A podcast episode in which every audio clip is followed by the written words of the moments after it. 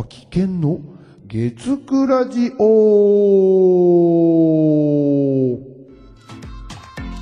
2022年4月4日月曜日です。えー広島県で音楽活動をしています。秋県こと秋山健二です。今日もよろしくお願いします。この前ですね、えードラえもんのび太の魔界大冒険というね、映画の話をしてみたんだけど、これね、ね、あの、魔法使いになるというね、お話だったんだけど、今度もね、またもう一個魔法使いの話の、ちょっと映画を見てみたんですけど、えっ、と、ファンタスティック・ビーストというね、映画をちょっと見てみました。えーとですね、あの、この映画今2部まで、えーと、あの、映画公開されてて、僕があの、両方見たんですけど、ファンタスティック・ビーストと魔法使いの旅というのと、ファンタスティック・ビーストと黒い魔法使いの誕生というのをね、両方見たんですけど、このね、えっ、と、映画の原作が、あの、ハリー・ポッターをね、書いてる人が書いてるやつ、あの、本で、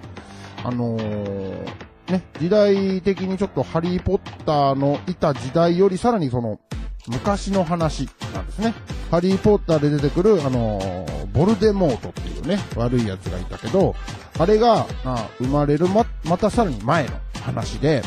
あのーね、話、その頃の話ということなんだけど、このね、まあ映画的と、ざっくり話をすると、この、えっ、と、主人公がニュート・スキャマンダーという魔法動物保護とか、あの、生態調査をしている、あの、や、あの、要するになんか生物学者みたいな、まあ、感じの人なのかな？が主人公で、それと、それに対する、あの、なんか悪いやつみたいなのが、今度はゲラート・グリンデルバルドっていうなんかちょっとこう悪い魔法使いがいて、それ、その、スキャマンダーチームとグリンデルバルドチームの戦いみたいな、まあ、ざっくり言うとそういう感じの話なんだけど、このね、な、中でいろいろやる中で、こう、あの、恋人ができたり、あの、友達ができたり、あの、あと家族がね、出てきて、そのちょっと、ちょっとなんか、家族の中でもあんまり仲が良くない感じなんだけど、そこの、まあ、なんかいろいろ話があったりとかですね、いろんな、なんて言うんだろう、愛の形というか、いろんなものがですね、あの、そういうのが描かれてて、あの、いいなというかね、その愛の形というのが、その、な、なんなんだろう、この、自分以外の他人、あの、他の人に対する、あの、なんて言うんだろう、優しさ、優しい気持ちみたいな感じの愛っていうことかなのがちゃんと結構あって、それで、ね、自己、自己愛というかね、そういうのもあるんだけど、そのね、多分自己愛っていうのが、多分一番強いだろうと思われるのがこの敵役の人なんよね。うん。グリンデルバルドっていう人が多分おそらくこう自己愛の強い人っていうような感じもしたりもするんだけど、まあそんな感じでね、こう戦戦いの、あの感じのね、魔法を使って戦うみたいな感じで、その魔法を使う時のこの映像とか、もうすごい迫力あって面白いし、あとこの魔法動物保護とかをやってる人だけ、今度魔法動物っていうのがいろんな動物が出てくるよね。あのー、いろいろ可愛いのも出てくるし、ちょっと気持ち悪いなっていうのも出てきたりね、するし、あのー、えっ、と、に、2部の方で、2部？あの、黒い魔法使いの誕生ってやつの方では、あのー、カッパがちょっと出てくるかな日本の妖怪だっつって、カッパがね、まあ、一瞬なんだけど、あ、カッパ出てきたみたいなのがちょっとあったりとかね。まあ、そういうところが結構あったりするんだけど、このね、なんとこの、あの、どうもこの内容的にはですね、このグリーン、ゲラート・グリンデルバルドっていうやつが、どうもちょっとこう、偏った思想を持ってる人っていうか、ちょっとやばい感じの人だよね。うん。その、まあ、なんかいろいろあるんだけど、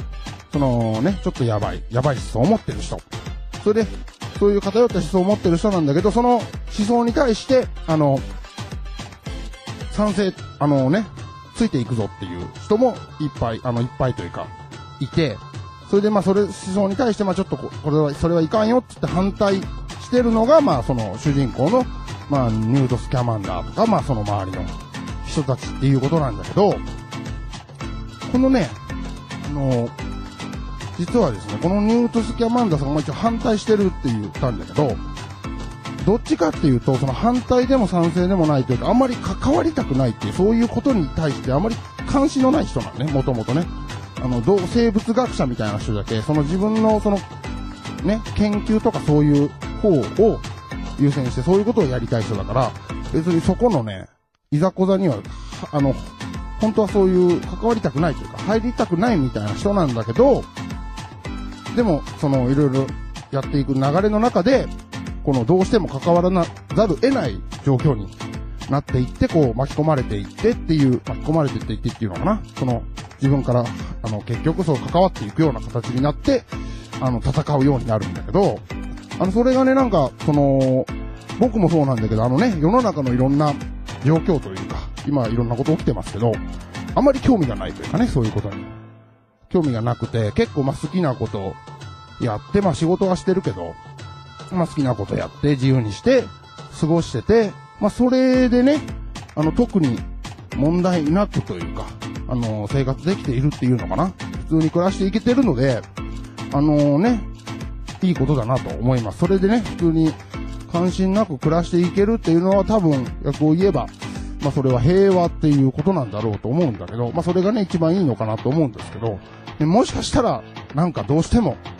関わらなくちゃいけないというような状況が来るかもしれないなというか、まあそんなことをね、ちょっと考えるというかな、なんかそういうことと、まあちょっとこう考えれるようなところもあったりだとか、あとですね、この、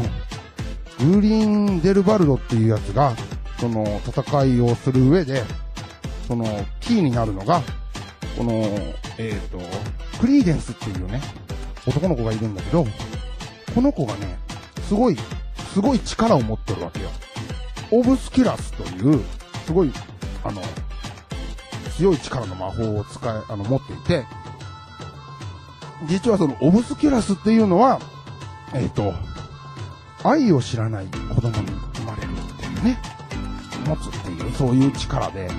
そのオブスキュラスっていうのが、そのね、だからこの、えっ、と、グリー、グリーデンスっていうのはなんか、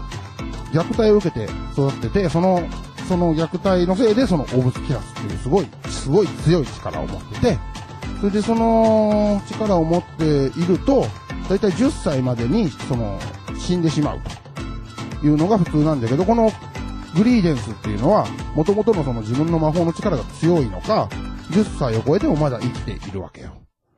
それで、まあ、でもね、いつ死ぬかまだわからんみたいな感じなんだけど、この力をすごいグリーンデルバルドは欲しがっているということで、その言葉巧みにこの彼を誘惑というかね、して、こう、自分の仲間に入れようっていうような、引き入れようみたいなことをしていくんだけど、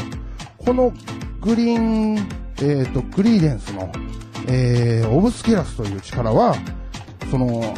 愛をし、あの、知らない子の中に生まれると。逆に、愛を知ると、その力はなくなる、消えること、消すことができるっていうね。それがなんかね、この、まあ、オブスキラスっていうのが、ちょっとこう、核みたいなね、核爆弾みたいなものにちょっと、あの、あの、似てるのかなと。あのね、映画のあの、この、実際のあれではね、イメージ的には似てるのかなと思うんですけど、それがまたね、愛を知ることでそれがなくなるみたいなのが、またちょっと、あの、いいなと、そういう考えができるのもいいなとかって思ったりもするんですよね。その、愛、愛が、愛が地球を救うじゃないですけど、そういう、誰か思う気持ちっていうのはね、そういうのがあれば、世界中にあれば、そういうのも、ね、もう必要なくなるんじゃないかなと。そんな世界であってもらえればいいな、あればいいなっていう、そういうまあ理想ですけど、そんなことも思ったりとか、まあそういうことも考えられるというかね、あのまあいろんな角度から、あの、楽しめるんじゃないかなと思いますね。あの、今度多分、第3部があるのかな？近々。ね、今やってるのかな？ね、ちょっと、面白いんじゃないかなと。ね、第3部を見るという方はぜひ、あの、1と2を見てね、あの、見たらいいんじゃないかなと思ったりしますね。はい、そんな感じです。はいね。いや、長いこと喋ったな。ね。今日はじゃあこの辺までということにしようかなと思います。最後にちょっとお知らせなんですけど、えっ、ー、とね、さ、いつもエンディングでね、オリジナル曲流してるんですけど、えっ、ー、と、オリジナル曲、えー、各音楽配信サイトで、えー、配信しております。あの、その各サイトで秋山健二と名前で検索していただけると、僕のね、オリジナル曲出てくると思います。そして YouTube でも聴けます。YouTube の場合は、えー、無料なんですけど、あのー、多分広告がね、ついたりとかすることがあると思いますね。ね、そんなの関係ねえっていう人はぜひぜひ、あの、YouTube でもたくさん聞いていただければと思います。えっ、と、詳しいことが、えっ、と、この動画の概要欄かな？に載っておりますので、えー、チェックしてみてくださいということで、えっ、とね、ぜひ、えっ、と、グッド、